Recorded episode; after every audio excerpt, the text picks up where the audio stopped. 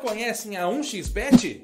A 1xBet é parceira oficial do Barcelona e agora também do canal Zona Rubro Negra. A 1xBet conta com diversas modalidades para você apostar. Afinal, sabemos que neste período sem futebol, ela não vai te deixar na mão pois você pode apostar nos esportes eletrônicos e até mesmo nos cassinos e jogos da 1x Games. Faça seu cadastro usando o código e o link exclusivo do canal Zona Rubro Negra e garanta 650 reais em seu primeiro depósito, além de concorrer a diversos prêmios como PlayStation 4, Xbox One ou até mesmo aquele dinheirinho extra. 1xBet, parceira oficial do Zona Rubro Negra. Fala pessoal, boa noite, boa noite. Está começando mais uma live zona aqui no canal Zona Rubro Negra. Hoje eu, o Alan, meio quadriculado aí, mas vocês vão perdoar a internet do Alan aí hoje. Mas o áudio vai estar tá bom, vai estar tá tudo certo.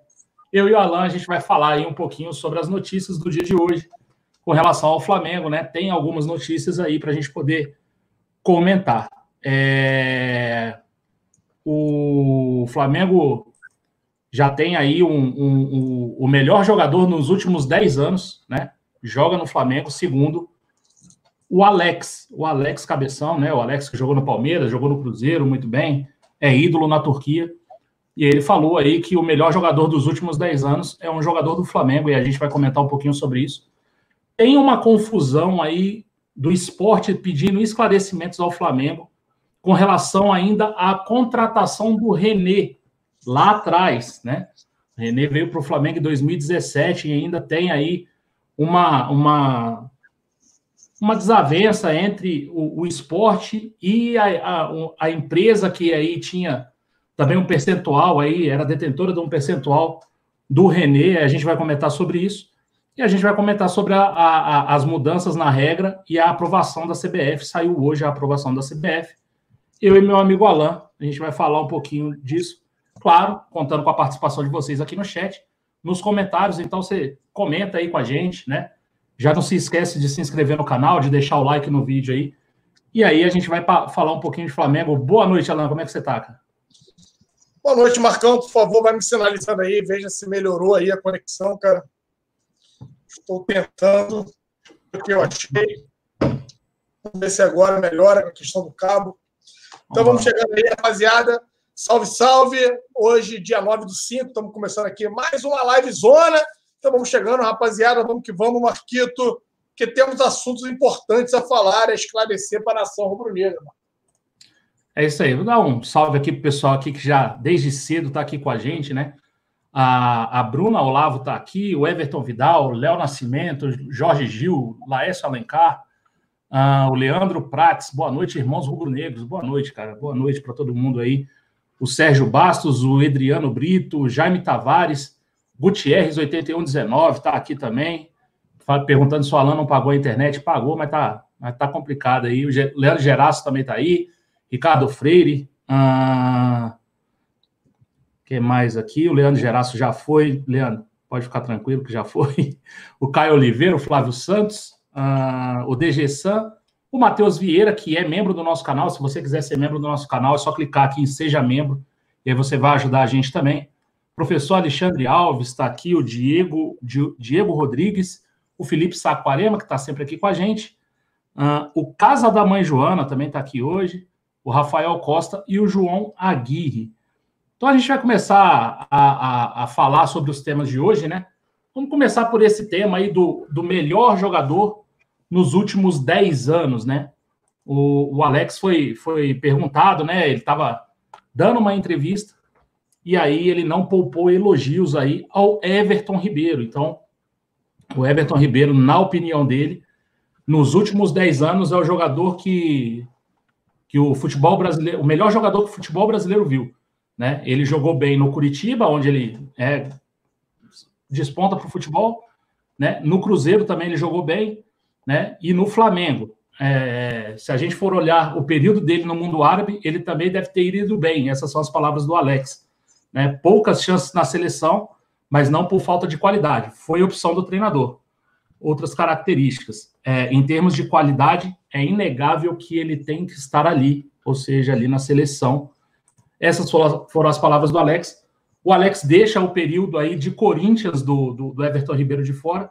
É um período até que ele joga ali como lateral e tal, então não, meio que não contou nessa avaliação do Alex. É, o Everton Ribeiro já tem aí vai, vai para vai completar três anos de Flamengo já, né? Já tem um bastante tempo aí. Já tem aí uma coleção de títulos invejável, né? Esse ano de 2019 e o começo de 2020 já deu aí para o currículo do Everton Ribeiro mais um brasileiro, uma Libertadores, Recopa e Supercopa do Brasil. Então, títulos de monte nesses 10 anos aí, que foi o período que o, que o Alex né, balizou a análise dele. E aí, Alan, você acha que é o melhor brasileiro nos últimos 10 anos? É o Everton Ribeiro mesmo, cara? Boa noite. Boa noite, Marquito. Vamos lá, veja, por favor, se melhorou e vai me avisando aí, porque é complicado, cara. Continua oscilando muito a internet aqui, tá no cabo, deveria estar né, entregando a velocidade, mas a gente sabe que os serviços de telecomunicações do Brasil são, né, Marquito?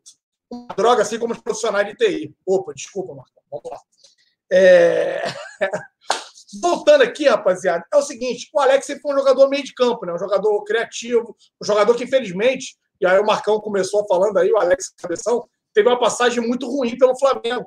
Mas é um jogador que brilhou na sua época, foi um jogador diferenciado. Infelizmente, ele não entregou seu melhor futebol na passagem que teve pelo Flamengo. O que me leva a acreditar e forçar, Marcão, não é qualquer jogador que consegue vestir essa camisa, suportar a pressão e jogar a bola como sabe jogar. E o Everton Ribeiro, ele vem mostrando isso a cada dia. Além de ser um craque dentro de campo, é muito craque fora de campo. Os que têm oportunidade de estar presente no Maracanã, ali no Portão 2, vocês, eles, as pessoas que lá, lá presente acabam estando, Marcão, conseguem observar o carinho, a atenção que o Everton Ribeiro trata com todos os torcedores, né? No, no fora de campo, ali no apagar das câmeras. Porque é muito fácil a gente pegar e ver as pessoas tratando bem os torcedores com a câmera ali em foco, a câmera ligada. O Everton Ribeiro, independente do holofote, independente de câmera, ele é um cara que ele é um craque completamente diferente. É por isso que já está no coração do torcedor rubro-negro. É um craque tanto dentro como fora de campo. Dentro de campo, eu acho que nunca é demais relembrar e deixar um abraço aqui para o amigo Bruno, Bruno não, nosso amigo Dunga, né? Vini Dunga, né? Que lançou aquela frase ou aquela que ficou aí eternizada, o desnecessário Everton Ribeiro. Então, um grande abraço para o Vini Dunga, né? que de desnecessário não tem absolutamente nada. O cara é muito craque, o cara é diferenciado, o cara contribui muito, Marquito. E é um jogador que, se nós pegarmos ele taticamente para o clube de regata do Flamengo, para o esquema tático que o Jorge Jesus implementou, é um jogador fundamental. É um jogador que faz a cobertura, que sabe atacar, é aquele jogador que com a bola colada nos pés faz sempre jogada de genialidade, né? Ele tem muito talento para conduzir a bola, chega a ser meio chato tentar roubar a bola do Everton Ribeiro, com o talento que ele tem nos pés e a forma que ele consegue conduzir a bola. E voltando aqui, Marquito, vale lembrar, se a gente voltar lá na final do Mundial, né? aí muitos questionam a substituição do JJ, fez certo, fez errado, muitos afirmam, né? Ou pelo menos ficam batendo na tecla que o JJ foi fundamental para que nós viéssemos perder ali o Mundial, que estava até, de certo modo, equilibrado a partida, mas depois que ele substitui tanto o Everton Ribeiro como a Rascaeta, o time do Flamengo cai consideravelmente, né? Porque os substitutos também não conseguiram entrar e, e render a altura desses jogadores é uma das provas que eu tenho sim. O Everton Ribeiro é um jogador fundamental e pode ser considerado um grande craque, um grande talento do Mengão. Daí, Marquito, a falar que ou afirmar que ele é né, o, mais, o maior craque dos últimos 10 anos, eu acho que é controvérsia, mas não vejo nenhum absurdo tá, com relação a isso. É, tem muita gente aqui já falando, já, o Mahomed Lourenço falou aqui, ó, melhor é o Gabigol, porque deu uma Libertadores ao Flamengo. Então, muita gente tem muita opinião diferente. Então, fala da sua opinião aqui no chat aqui, mas não esquece de comentar lá nos comentários, a gente vai bater um papo lá também. E aí a gente a gente consegue conversar melhor. Teve gente perguntando aqui, ó, o Antônio Gomes perguntou aonde o Alex falou isso. Isso foi uma live no Instagram do site Go, né? Go.com e aí ele falou isso lá na, na, na, entrevista, lá na live que eles fizeram lá no Instagram, entendeu? Então, é de lá que vem a, a, a declaração do Alex. Foi na live com a Raíssa, Marquito. Foi na live é. com a Raíssa Simplício, tá? É, então, aí... a, Raíssa, a Raíssa é repórter da, do Gol.com. Aí foi no site do Gol.com, na, na, na, página do Gol, não foi na página pessoal da Raíssa. É, um abraço, um beijo para a Raíssa aí, se ela estiver vendo. Uh, o Everton Ribeiro é humildade pura, falou casa da mãe Joana aqui, tal. Muita, muitas vezes, Alain, aí é um negócio para a gente poder até é, é, discutir um pouco em cima disso. É, ó, finalmente a sua internet parece que deu uma estabilizada agora. Mas vamos ver se continua. É, a gente, a gente, muitas vezes nesse ano de 2019, a gente fica naquele trio de ataque, né? Arrascaeta, Bruno Henrique e Gabigol. E a gente meio que esquece ali de vez em quando, né? É, é, esquece um pouquinho o Everton Ribeiro, né? Tanto nas questões de gol, né? Como o, o, o Arrascaeta, o Everton Ribeiro e o Bruno Henrique foram os jogadores que fizeram mais gols aí e tal, sempre na artilharia e tal, e, e, com relação à assistência também, às vezes a gente deixa um pouquinho de lado ali o Everton Ribeiro. O Everton Ribeiro não é muito destaque do jogo, né? Mas é um cara que, na minha visão, é essencial na parte tática ali e, e, e sempre consegue ali um, uma jogada diferente. É um cara que consegue prender a bola é, é, de forma muito, muito boa. Ele consegue é, é, progredir com essa bola. É, é, difícil tomar a bola do Everton Ribeiro, né, cara? Então, Marquito, eu costumo falar, eu entendo que se nós analisarmos os números, né, somente números ano passado, o rendimento aí do Arrasca, que teve um duplo-duplo, né, é, o double-double, que aí a galera fica, não sei o quê, o, o Bruno Henrique que voou, para mim, foi até melhor do que o Gabigol, por mais que eu concorde aí com o Mohamed, isso aí são opiniões que vão acabar surgindo, que o Gabigol foi o cara decisivo. Foi ele que nos deu a Libertadores. Mas também a gente não pode esquecer, né? Bruno Henrique começou a jogada, teve a Rascaeta envolvido. E o Everton Ribeiro, eu costumo falar, Marquito, que o Flamengo tem um quadrado mágico, né? Eu falo isso o tempo todo. Que agora o JJ tem opções de substituir e de tirar o quadrado ou o quarteto mágico do Mengão e formar um losango. Você abre o Gabigol, coloca o Pedro, né? Coloca o Pedro ali como referência e você faz um losango, deixando um cara só para criar, o Arrascaeta para criar ou o Everton Ribeiro. Então você tem mais variações táticas. Você ainda consegue permanecer com o Gabigol ali e entrar com o Michael. Cara, claro, caso você queira quebrar as linhas adversárias, dependendo do jogo, mais uma variação que você pode fazer. E aí, eu sempre elogio e falo muito desse quadrado mágico, desse quarteto que o Flamengo tem, que é um quarteto ofensivo pesado demais, Marcão. Vale reforçar e lembrar a todos vocês, né, aqui do canal Zona Rubro Negra, que o Everton Ribeiro, ano passado, jogou muito, mas muito da temporada no sacrifício. Everton Ribeiro tinha uma lesão no pé, e todos vocês sabem, porque aqui no canal Zona Rubro Negra ele sempre deixou isso muito claro. Ele muitas das vezes ele foi para o esforço. Ele acabou se sacrificando em prol do Mengão.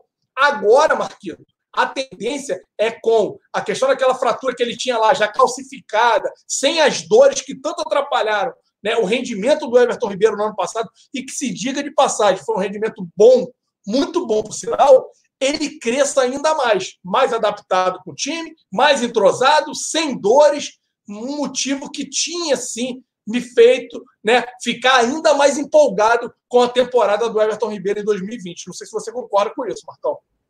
É, eu concordo. Na verdade, o, o, o Flamengo em 2020 monta um elenco muito bom, né? Que aí você pode dar um respiro para o Everton Ribeiro. Ah, pô, sentiu o pé? Não. Então hoje a gente tem, sei lá, coloca o Michael lá, né? Hoje a gente tem mais gente para entrar e para não, não sacrificar tanto os jogadores. Eu acho que alguns jogadores em 2019 foram muito sacrificados. O Gerson foi um deles.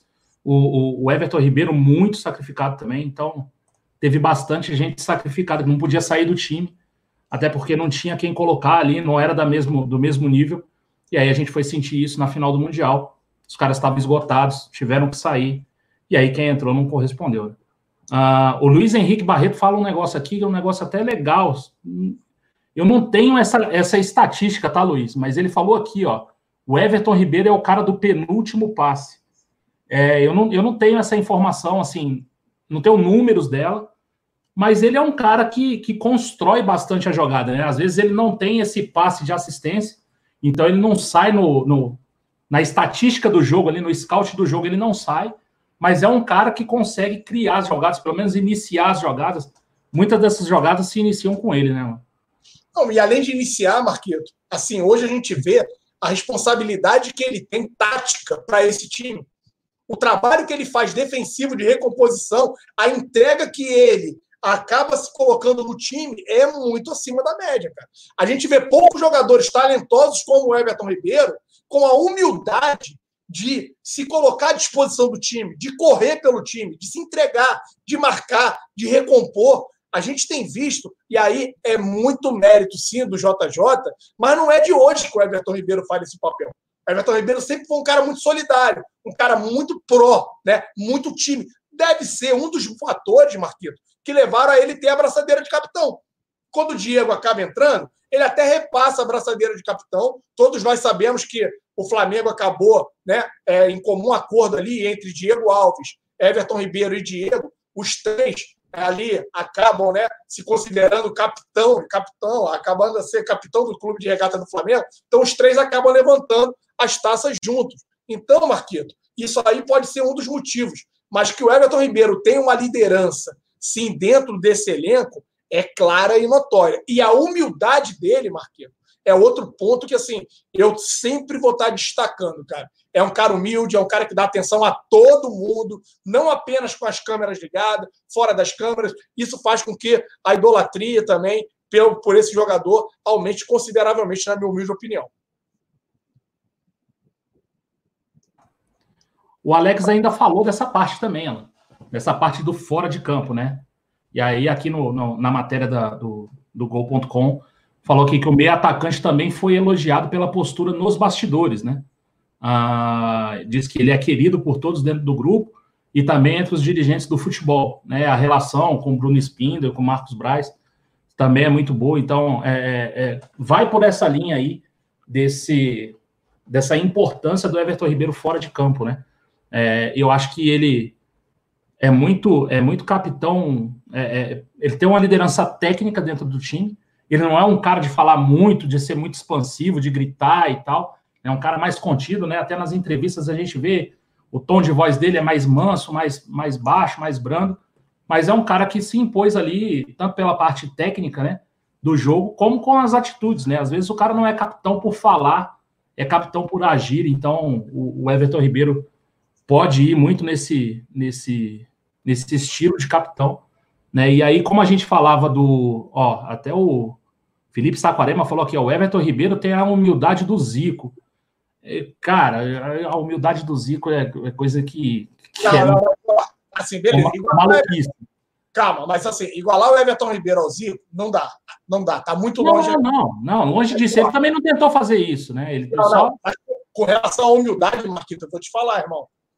Cara, pode se igualar sim. Eu sei que o Zico é humilde demais, o Zico, cara, atende a todos que uhum. pedem, independente do horário, pô, do, de como o Zico vai estar. Já tem relatos dele no aeroporto, parece que cansado e tudo. Passou uma criança perto dele, ele foi. O Everton Ribeiro, no quesito, vamos lá, vamos deixar claro aqui, torcedor. No quesito humildade, eu concordo muito com o nosso inscrito aí. Ele pode sim ser considerado. Cara, é impressionante, Marcão. Ele leva no estacionamento, sem câmera, um ou outro só com o telefone na mão pedindo para tirar foto, ele leva para sair do Maracanã 40, 45 minutos, Marcão, dando atenção a todos. A maioria dos jogadores passa, tira foto com um, com o outro, não sei o quê, papapá, e metem o pé. Eu estou cansado de ver isso, porque eu saio no Maracanã ali pelo portão 2. E fico ali muitas das vezes ali conversando com os amigos de resenha e a gente acaba vendo tudo aquilo ali, todas as cenas. Então os jogadores param, tiram uma foto, não sei o quê. O Everton Ribeiro tira com todos. Sabe o que é? Todos, todos, eu estou falando sim, e afirmo, são todos os torcedores que ficam ali. Às vezes ele leva 40 minutos, 45 minutos para poder entrar no carro para ir embora, Marcão. Ninguém faz isso. Nenhum outro jogador. Nenhum. Nenhum outro jogador faz o que o Everton Ribeiro faz com relação à atenção e carinho à torcida. É, bem legal. O Peterson Quintaneiro, tava, a gente estava falando aí dessa questão do, do aproveitamento de mais jogadores, né? Que agora a gente tem um elenco maior e aí ele ajuda a gente a entrar no próximo tema. Né? Ele falou aqui, por isso a nova regra da FIFA pode ajudar muito a preservar os jogadores, né? E aí o Everton Ribeiro seria um desses jogadores A, a CBF já, já anunciou que vai adotar né, as cinco substituições por competição, é, por jogo nas competições. O que, que acontece? A International Board e a FIFA aprovaram a questão das cinco substituições. Só que ela não impôs isso a nenhuma federação, ou seja, falou: ó, se vocês quiserem usar, é opcional, né? O uso das cinco, das cinco substituições. Então, cabe a cada confederação, a cada federação nacional, dizer se vai utilizar ou se não vai utilizar. Né? Então, a comissão de arbitragem da CBF entendeu que a mudança temporária para proteger a condição física dos jogadores em um ano atípico pós-pandemia. É, tem muita gente falando, Alan, e aí não sei se vai ser dessa forma, mas já tem muita gente falando que a gente pode ter jogos de 48 em 48 horas para dar conta desse calendário inteiro. Se for isso aí, vai ser uma loucura, cara. Ser jogo atrás de jogo. E aí eu acho que o Flamengo sai numa grande vantagem, se isso realmente acontecer. O time que tem o maior elenco, o elenco mais qualificado é o nosso, né? Então, Marqueto, vamos por parte. De 48 em 48, eu não acredito. É, tem lá, eu acho bem difícil também. saúde, da integridade física dos atletas, eu acho muito pouco provável. Que eles vão acelerar o calendário, e aí pode ocorrer, né? De pelo menos 72, 72 horas. Ah, não aumenta muito, aumenta. Um dia mais de descanso é considerável. As cinco substituições, Marcão, e aí anota o que eu vou falar para vocês.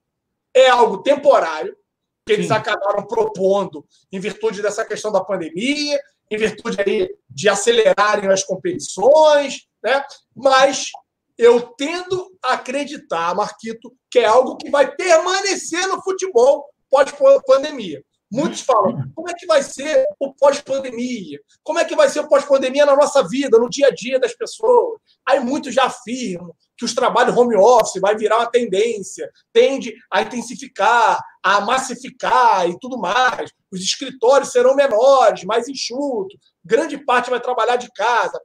No futebol, Marquito, essa é uma das coisas que acabou entrando em caráter emergencial e de exceção e que, na minha leitura, vai ficar.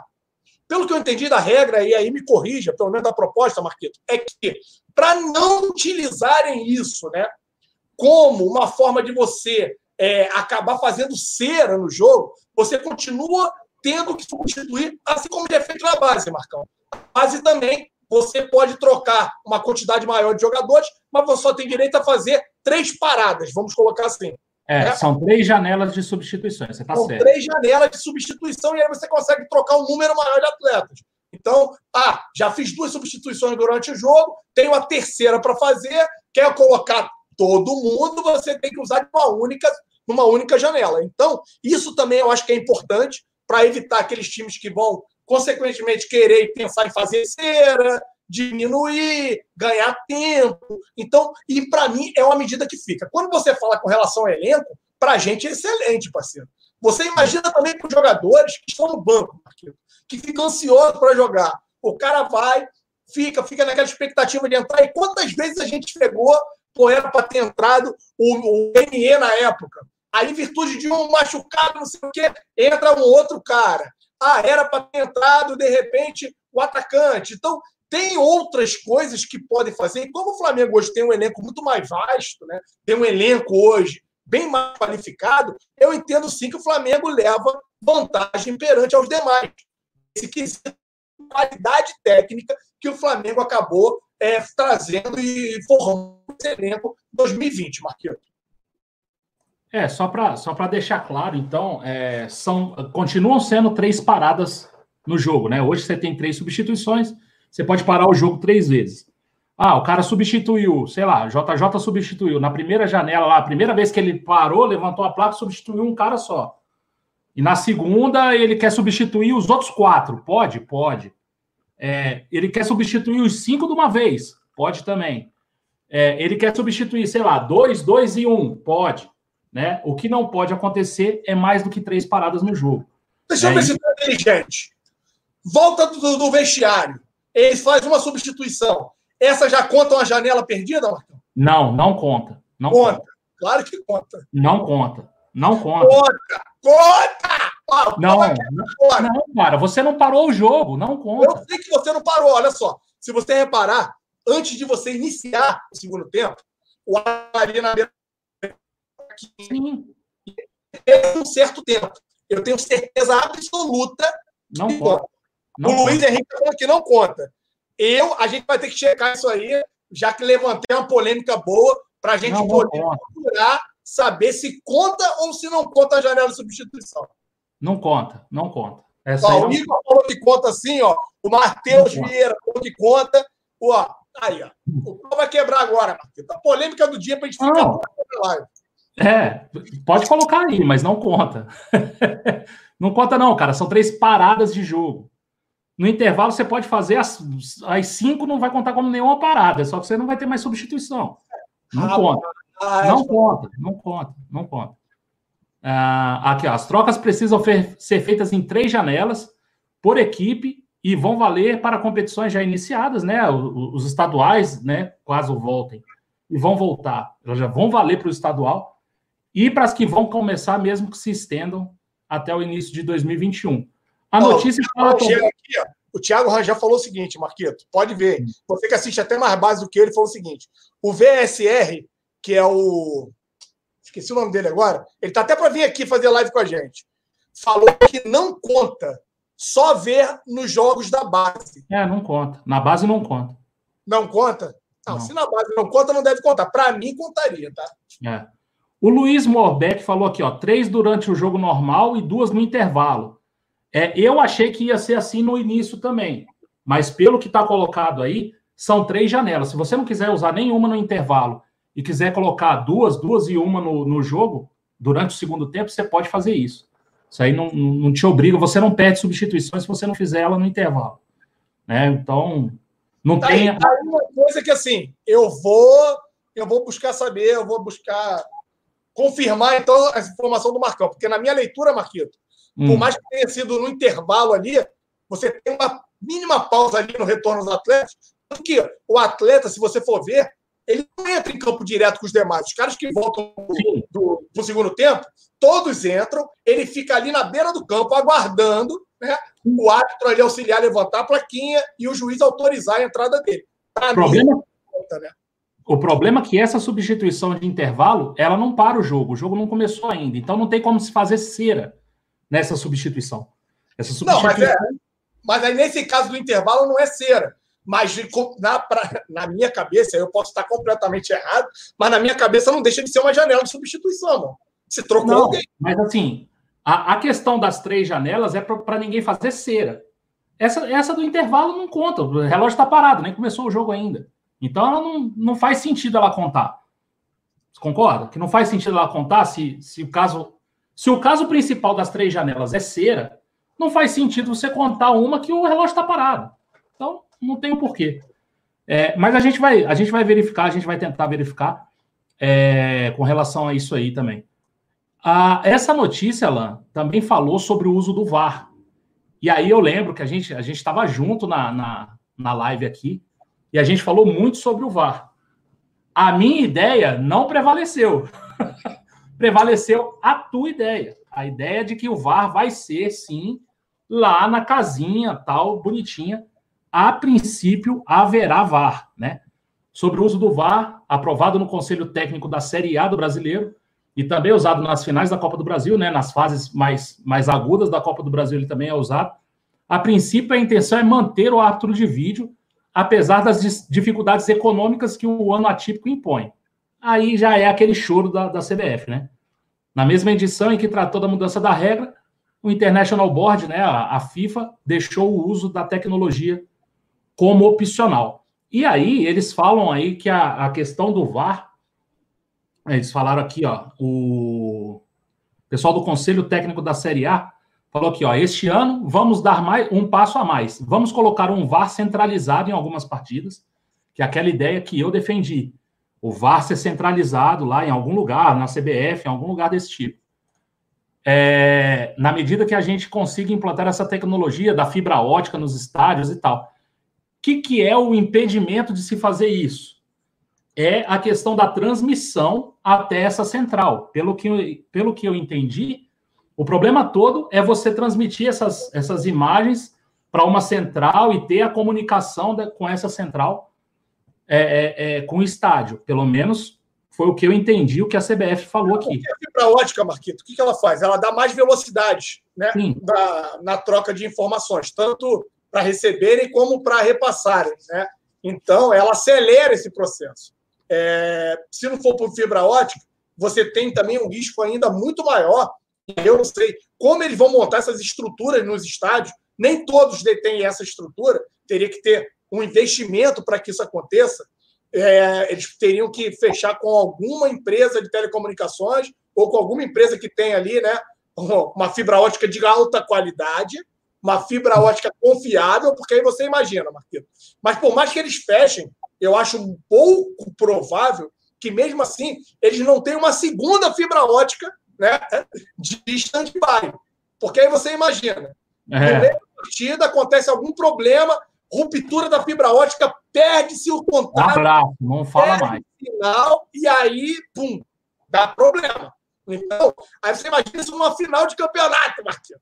Final de campeonato, bola na mão, bola na mão, não bateu, bateu, liga pro VAR, cadê o VAR? Não tem VAR, parceiro. Não tem VAR porque rompeu o cabo, a fibra ótica e não sei o quê, e pronto. É. Tá o curso feito dentro de campo, tá o campeonato melado, aí vai começar a ter dirigente que vai querer entrar, né, é. para poder é, cancelar o jogo, porque é um absurdo. Então, meu parceiro, isso aí aqui no Brasil, dada a qualidade que a gente vê, né, da internet, das nossas empresas de telecomunicações, isso é um risco absurdo. Proposta essa trazida pelo Marcão também, há duas ou três lives aqui atrás no canal Zona Rubro Negra, de poder fazer o que já fazem já na Europa, né, Marcão?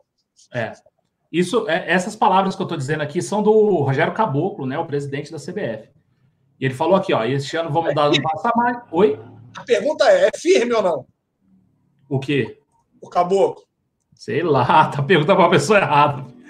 uh, e aí ele falou aqui, ó. É, na medida que a gente consiga implantar a tecnologia da fibra ótica nos estádios, possivelmente em 2021 a gente consegue fazer o VAR centralizado para todas as partidas do brasileiro. Então foi uma medida aprovada, né? Isso foi aprovado. Só que para agora, no momento, para correr atrás disso, não vai dar. Então eles vão tentar fazer esse VAR da forma é, tradicional não é porque o VAR tem um ano, mas da forma que foi feito o ano passado, todo mundo ali na casinha, para tentar fazer esse VAR centralizado nos anos que nos anos seguintes. Ele fala 2021, não sei se ele consegue isso para 2021 logo, mas é o que ele quis que ele quis fazer é isso. E aí ele fala que uma das grandes do, do, dos grandes desafios que a CBF vai ter é a questão do VAR, da forma que ele é hoje, questão de testes, questão de distanciamento das pessoas dentro do VAR, que, que hoje a gente não consegue ter, né, Alan? Pelo que a gente conhece do VAR, da configuração do VAR, hoje a gente não tem. Então, é, é com relação ao VAR, é isso aí. Queria saber o que, que você acha. Oi.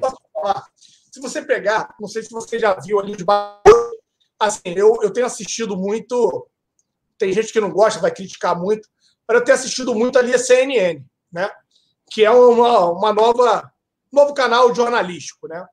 É, e aí o que acontece? Se você olhar ali nos bastidores dos caras, você vê os operadores um lado do outro ali, todo mundo de máscara, devidamente, máscara e tudo, deve ter álcool gel ali.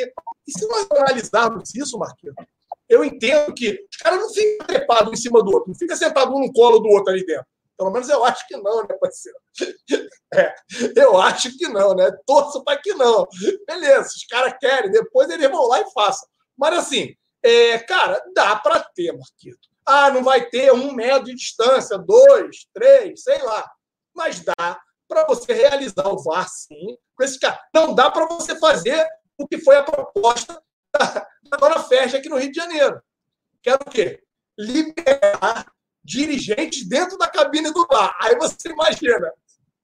Lance crítico, é aquele tal de estar cuspindo o outro, pá, discussão, na orelha, aí, aí compromete o protocolo, parceiro. Mas com os caras ali dentro, fazendo entre eles e tudo mais, pô, tomando os devidos cuidados, é, pô, eles não vão ter que ficar se comunicando com ninguém, podem estar devidamente de máscara ali, ter álcool gel para poder higienizar as mãos. Eu acho que é cabível sim, Marquinhos. É, na verdade, a CBF fala que tem esse desafio de logística, né?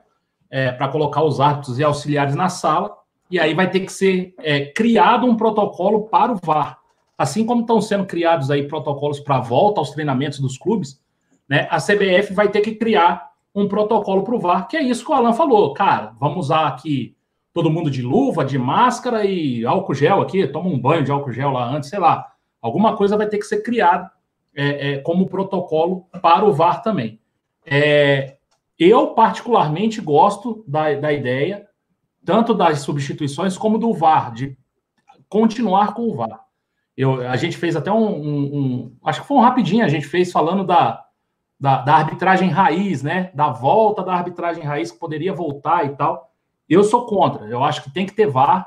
É, o VAR já, já fez muito mais bem do que mal nesse ano que ele foi implantado, né?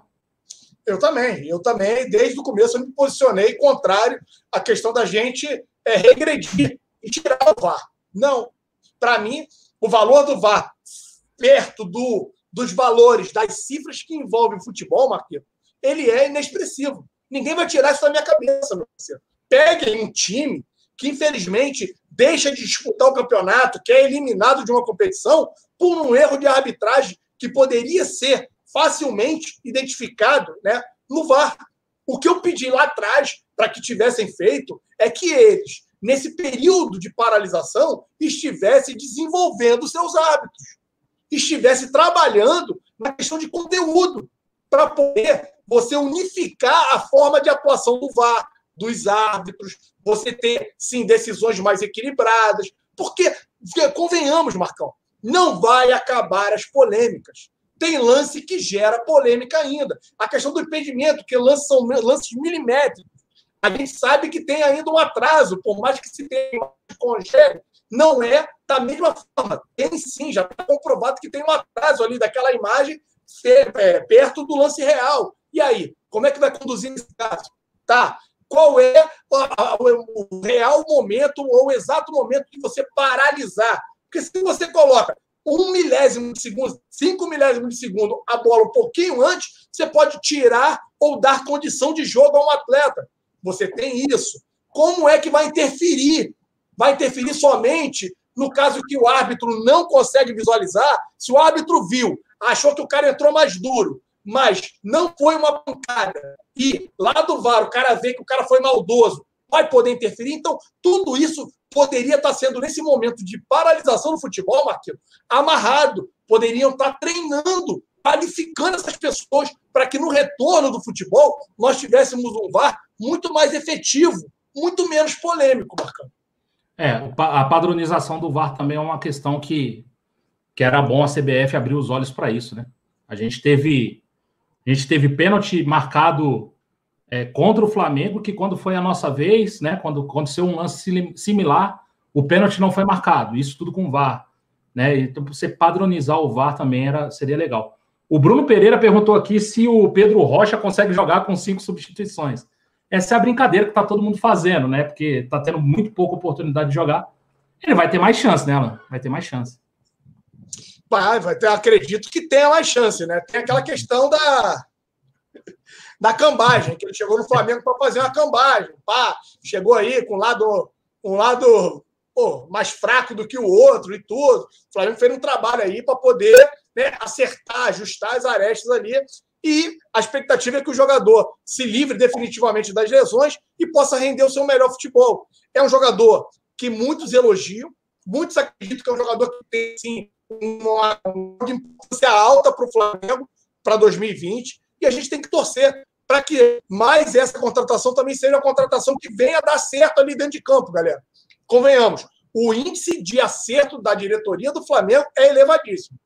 Nós aqui criticamos aqui os valores que foram envolvidos na contratação do Thiago, né, que está agora de volta no Náutico. Tem um vídeo aqui no canal, mas por causa dos valores, não pelo trabalho de mapeamento do mercado e de se apostar num talento, num menino que pode vir ser um talento para o futebol, né? Mas os valores que foram envolvidos nessa, nessa negociação. O Pedro Rocha, muitos afirmam que é um jogador e tem um jogador de mais porte, é um jogador que também pode jogar ali de falso 9. Eu torço, Marquito, para que ele possa aí ter aproveitado essa paralisação também, ter feito os trabalhos específicos para poder voltar voando e voltar muito melhor do que parou. Pode ser um novo recomeço para o Pedro Rocha no Flamengo, Marcão. É, se ele voltar bem, ele vai, né? Se ele aproveitar aí a, a paralisação para voltar bem, é, ele certamente vai né, ganhar tempo, né? Porque ele, ele se recuperaria com o pessoal jogando. Como pararam os jogos, ele pode se recuperar e, e, e não tem jogo. Então ele, ele ganha tempo com isso aí. Já veio, é... é Oi? Ah, tá, beleza. Vamos, vamos falar então um pouquinho do, do René, né? E aí a gente. 40 segundos e aí a gente fala do René. Vocês já conhecem a 1xBet? A 1xBet é parceira oficial do Barcelona e agora também do canal Zona Rubro Negra. A 1xBet conta com diversas modalidades para você apostar. Afinal, sabemos que neste período sem futebol, ela não vai te deixar na mão pois você pode apostar nos esportes eletrônicos e até mesmo nos cassinos e jogos da 1x Games. Faça seu cadastro usando o código e o link exclusivo do canal Zona Rubro Negra e garanta 650 reais em seu primeiro depósito, além de concorrer a diversos prêmios como PlayStation 4, Xbox One ou até mesmo aquele dinheirinho extra. 1xBet, parceira oficial do Zona Rubro Negra. Bom, já dei aí um, um semi-spoiler aí do que, que a gente vai falar, né? O esporte tem cobrado aí o Flamengo, né? É, é, é feito uma, um pedido de esclarecimento é, para o Flamengo, e esse pedido de esclarecimento tem a ver com a aquisição do René. Né? O René foi, foi contratado né, pelo Flamengo em 2017, ainda é assunto lá no departamento, no departamento jurídico dos dois clubes, na verdade, né? É, e aí o que, que acontece? Quando o Flamengo contratou o René do esporte, o René tinha parte do passe era do esporte e parte do passe era de uma empresa. Ah, tem até o nome da empresa aqui, a MP Eventos. Ah, então, ela tem parte do, do, do, do, passe do René era com relação a, a, a essa empresa, parte era a relação do, ao, ao esporte, né? Devia-se ao esporte. Uh, e aí o Flamengo foi, fez a contratação, e na ocasião, a diretoria do esporte decidiu ficar com todo o valor da negociação. Ou seja, o Flamengo comprou 50% do passe do René à época, por 3 milhões cento e pouquinho. O que, que deveria acontecer? 75, Marcão. Acho que foi 75%. Não, não, não. ficou com 25%. Não, calma. O, o, a, a, primeira, a, primeira, a primeira contratação, a primeira negociação foi 50%. Depois o Flamengo foi e adquiriu mais 25%. É, e é esses 25% que que, que tá dando o problema. o Flamengo foi lá e pagou 3 milhões e meio a, a, ao esporte. Né? O esporte, em vez de, de dividir o dinheiro, 1.750 para o esporte, 1.750 para a MP Eventos, ela ficou com o, o dinheiro inteiro. E a MP Eventos, nessa, dessa forma, ficou com os outros 50% dos direitos adquiridos. E aí o Flamengo fez uma renovação de contrato com o René, final de 2019. Né, o vínculo vai até, dois, até o final de, de, de 2022. E o Flamengo decidiu adquirir mais 25% dos direitos econômicos. Ou seja, teria que dar esse dinheiro para a MP Eventos, para a empresa. Né? E aí o Flamengo foi lá e pagou para MP Eventos o, o, o valor dos 25%. E isso está muito claro. Ao contrário do que diz o Sormani, isso está muito claro no balanço do Flamengo. O balanço do Flamengo diz lá que tem um pagamento de 5 milhões. O Flamengo pagou mais, né? O René, entre aspas, se valorizou. O Flamengo paga uma parcela maior agora para MP Eventos e aí, no, no, no balanço do Flamengo, tá lá, Esporte Clube Recife barra MP Eventos. Né? Então, o Flamengo faz esse pagamento. A MP Eventos, tá lá, Renê Rodrigues Martins, Esporte Clube do Recife, barra MP Eventos, um valor de 5, mil, 5 milhões e 626 mil reais. Essa é, essa é, é, é, esse é o valor dos 25%. E aí o esporte ficou maluco. Por quê? Trocou-se o presidente do esporte. O presidente do esporte não é esse que fez essa negociação. Então, o esporte pede esclarecimentos ao Flamengo de como foi feito esse pagamento, de como isso ocorreu, para poder correr atrás, entre aspas, dos seus direitos. Né? Então, assim, a gente vê o que é ter um clube organizado, né? o que é ter um clube que tem um balanço transparente como o Flamengo, e um clube não tão organizado, não tão transparente, que é o esporte. Então, o presidente do esporte agora quer saber o que, que aconteceu para o Flamengo estar tá pagando esses 25% do Renê para tal da MP Eventos. Lembrar que agora é, é, é, saiu uma lei que as empresas não podem ter mais percentual de direito de, de atletas, né? Isso aí era uma coisa prévia, então isso ainda é legado lá de trás, aí, essa parte. Continua acontecendo, né, bebê? Nego mais cara de outra forma. É, nego deu aquela, né, aquele somebody love para continuar acontecendo mas de fato não acontece. Então, em resumo, o que, que acontece? qual, qual é o resumo dessa história? Hoje o Flamengo é dono de 75% dos direitos econômicos do Renê e o restante pertence a essa tal de MP Eventos. Ela ainda continua com 25%. Né? E, e, e tem um acordo feito em 2014 que está assinado pelo esporte, o jogador e a empresa. Né? Esse aí é o documento é um instrumento particular de compartilhamento de resultado financeiro advindo de transferências de direitos federativos e econômicos de atleta profissional de futebol e outras avanças. Isso foi assinado em fevereiro de 2017. Qual é o nome do documento, Marcão? De novo? Vamos lá. Instrumento particular de, é, é, de compartilhamento de resultado financeiro advindo de transferências de direitos federativos e econômicos de atleta profissional de futebol e outras avanças. é, Nome mas, grande também. Uma vida dela mais 100 milhões. Depois dessa. Agora, é, cara, isso é só uma prova de um clube que está acostumado a pleitear coisas que não lhe pertencem, parceiro. É isso. Por isso que eu sou completamente contra fazer negócio com essa bosta nesse clube. Não dá para fazer, parceiro. É um clube minúsculo, que os caras não têm o um mínimo de organização. Se o presidente passado né, assinou, fez, os caras estão com dúvidas com relação a isso, questiona o presidente. Não tem nenhum documento que fique arquivado nos anais do, do, não, do Marcão, não, nos anais do clube. Para quê? Para que possa comprovar as negociações. Não dá para entender isso. Aí levantam uma lebre como se o Flamengo estivesse burlando alguma coisa, né? Ou infringindo alguma regra, e não é absolutamente nada disso. O Flamengo tem todas as comprovações. Agora, Marcão, te pergunto, meu nobre, se essa negociação fosse em 2008 para 2009, Marcão, teríamos documento, Marcão? Tá no mudo. Se você tirar do mundo, eu discuto, porque eu ainda não sei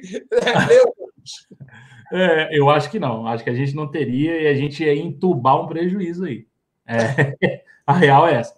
Sabe qual é a coisa mais maluca dessa notícia?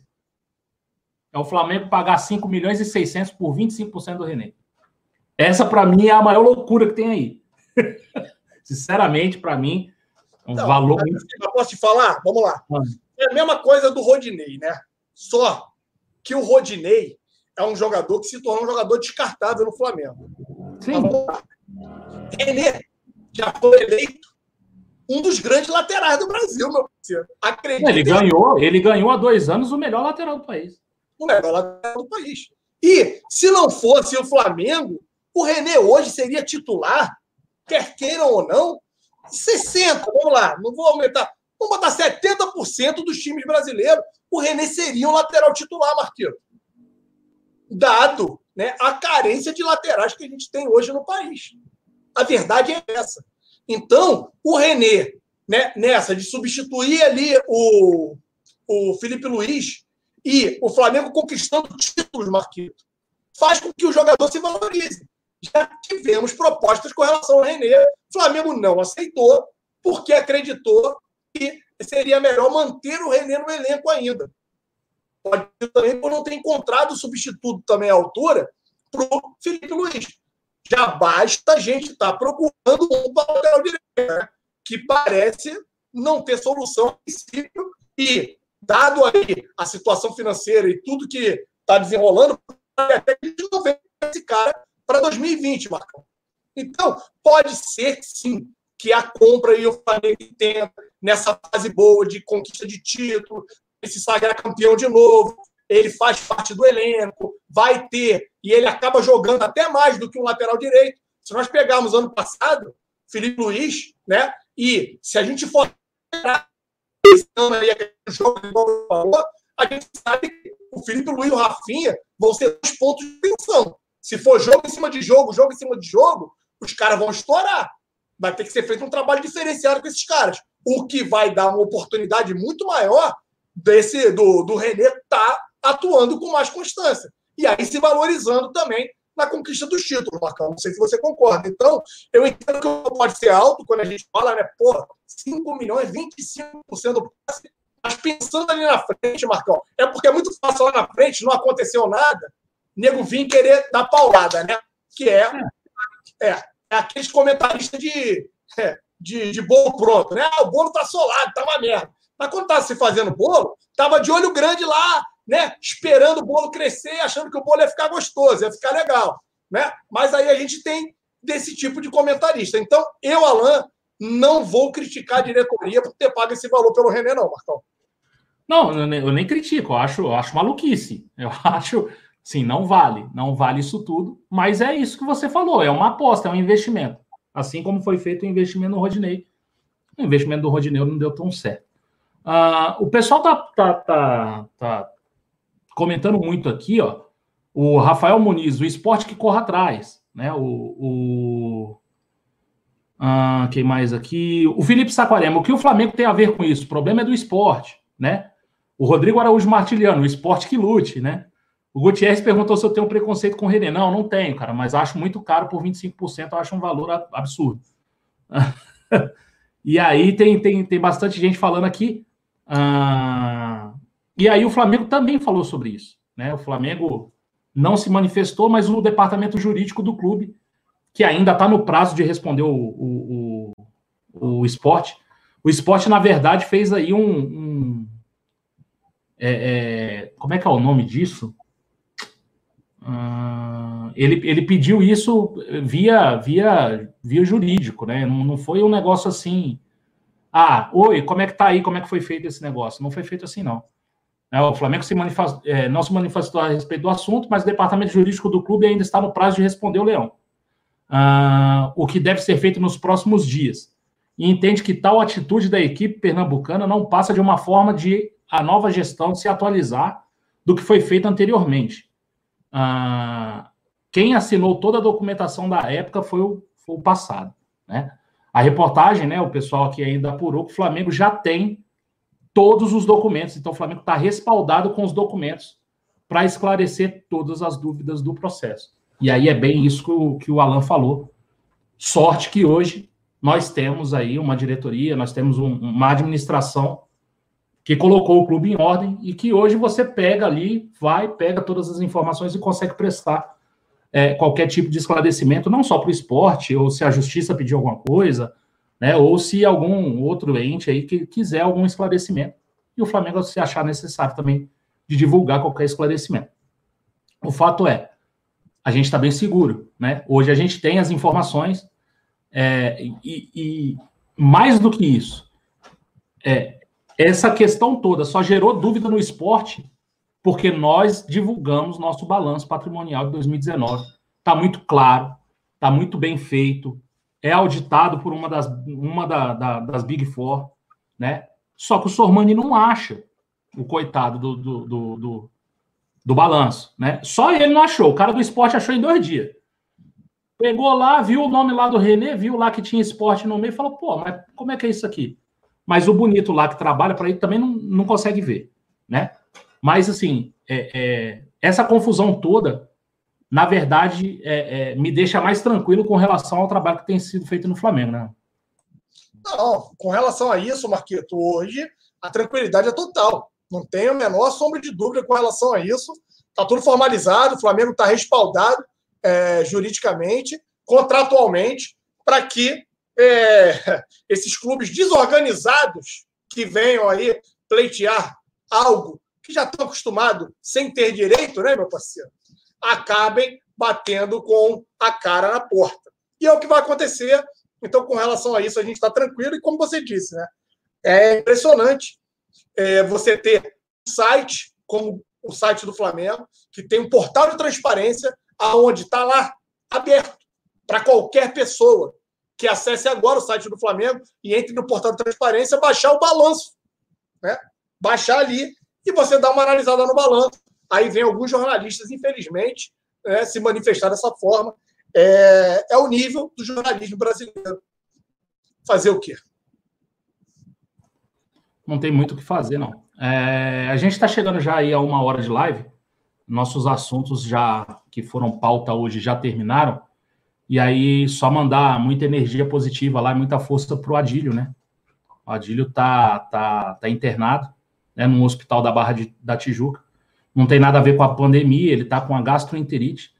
Mas toda e qualquer internação nesse momento de, de pandemia é, é preocupante, né? Então, mandar toda a força pro Adílio lá, ele tá lá e tomara que ele se recupere logo, saia logo do hospital e que a gente é, tenha ele aqui com toda a saúde, né? Com certeza, Marquito. Fica aqui também, né? É... Meu pedido aí para que inclua o Adílio aí nas orações, como ele disse, não tem nada a ver com o que está acontecendo atualmente, mas hoje em dia a gente sabe que é, não é bom, né? A gente está aí no ambiente, um ambiente que tem aí é, risco de você contrair essa maldito, esse maldito vírus aí. Então fica aqui também é, minhas orações aí, minha torcida para que o Adílio se recupere o quanto antes, e, se possível, consiga se recuperar em casa, né, meu parceiro? Seria até é. melhor. É, em casa é sempre melhor, né? O Júlio César Uriguela já visitou ele lá no hospital e falou que ele já está medicado, tranquilo, já está falando bem, que logo, logo já está de volta para casa. Então, assim, tomara que isso não passe do que, mais do que um grande susto. Tomara que tudo corra bem e que ele volte para casa. Bom, estamos chegando a uma hora de live. Queria agradecer a todo mundo que esteve aqui com a gente, agradecer meu amigo Alan. Uh, lembrar o pessoal, amanhã tem rapidinha, normal, tudo certo. É, 8 horas da manhã tá saindo rapidinha. À noite tem, tem live zona normal e a gente se encontra aqui de novo. Alan, dá uma boa noite aí para eu mandar o salve da galera. Boa noite, rapaziada. Tinha gente perguntando sobre o Raia aí. Raia tá bem, galera, tá bem, graças a Deus. Assim, é, foi uma das pessoas que contraiu né, o vírus, mas ele só a garganta inflamada aí durante um dia e meio, já continuou se alimentando bem, está bem, graças a Deus. Para semana que vem eu tô, vou pegar o raia mais uma vez, vou voltar a pegar o raia. Já fez, já, já passou o período dele de quarentena, né? Tá bem, e aí, para a galera que está perguntando, estava preocupada aí, também meu agradecimento, graças a Deus, passou bem por essa situação aí, né? Ele passou, mas tem umas e outras aí que não passaram nem por isso, né? Você nem pegou nada, mas deixa quieto. Vamos embora. Alan, sempre, sempre amoroso. Vamos deixar o live aqui da galera aqui, o Jaziel Ramos, o Visão de Leigo. Marcão e Alan, cadê o vídeo do bigode? Cadê o bigode? Cara, ele tá aparecendo muito pouco no, no grupo, ele tá, tá trabalhando, cara. Então, assim, tá tudo bem com ele, é, tá tudo certo. E a gente também está evitando aí o máximo de, de, de, incomodar o bigode nesse, nesse momento. Deixa ele trabalhar, ele precisa trabalhar, ele precisa descansar quando tiver, quando tiver em casa. É, é muito puxada essa questão para quem trabalha aí na área da saúde, cara. Os caras estão trabalhando demais, então toda a força para ele aí, cara, e deixa ele descansar tranquilo. Ah, vamos aqui. O Fábio ON pedindo aqui, ó, para o pessoal se inscrever e deixar o like, cara, por favor se inscrevam aí, deixa o like. Ah, a Amanda chegou aí, a Amanda chegou aí agora, não deveria não, mas Amanda, ó. É. Aqui em casa, aqui, ó. Tá aqui para te entregar isso aqui antes que eu sou. pois é, Amanda chegou agora, tá aí. O Jaziel Ramos pergunta se a rapidinha é com o Alan. É. Acho que vai estar nós dois lá. Ah, então, vou mandar o salve aqui, ó, o salve da Amanda, do Jorge Luiz, Visão de Leigo, Luiz Henrique Barreto, Ih, rapaz, deu uma travada aqui. Vamos lá. Paulo César, Márcio Rodrigues, Matheus Barros, Leandro Geraço, Visão de Leigo está aqui, o Lincoln Nascimento, João Vitor Rocha, Nielsen Marciano, Felipe Saquarema. Ah, cara, um prazer é todo nosso, Felipe. O Felipe falou aqui, mais um pra, é, prazer em participar de mais uma live com vocês. Prazer é o nosso, irmão. Tamo junto. O Edson Luiz está aqui, que é membro do nosso canal. Leandro Geraço, uh, Paulo César, Matheus Barros, uh, professor Alexandre Alves, estava no início e está agora, acompanhou a live inteira com a gente aí, cara. Obrigado. Nante Silva, uh, João Sena Ripardo, que é nosso membro também, Lino Arte Ferreira. Aí, ó, Connect Fla. Tá aqui o professor Pedro, um abraço. Professor Pedro, grande professor Pedro. Se você está aqui ainda não é inscrito lá no professor Pedro, inscreve lá também. Conteúdo de primeira, então se inscrevam lá no Connect Fla nosso amigo aí, professor Pedrão. É, Kleber Gomes, o Casa da Mãe Joana está aqui, o Socapim, uh, uh, o Lucas Diego, vamos aqui, o Breno SGG, Severino Júnior, o Adriano Souza, o Thiago Prado e para finalizar, quem? O William Renato. Beleza, galera? Então, um abraço para todo mundo. Obrigado por vocês estarem aqui com a gente. Deixa o like, se inscreve no canal, compartilha isso aí para frente. E vamos que vamos, beleza? Um abraço.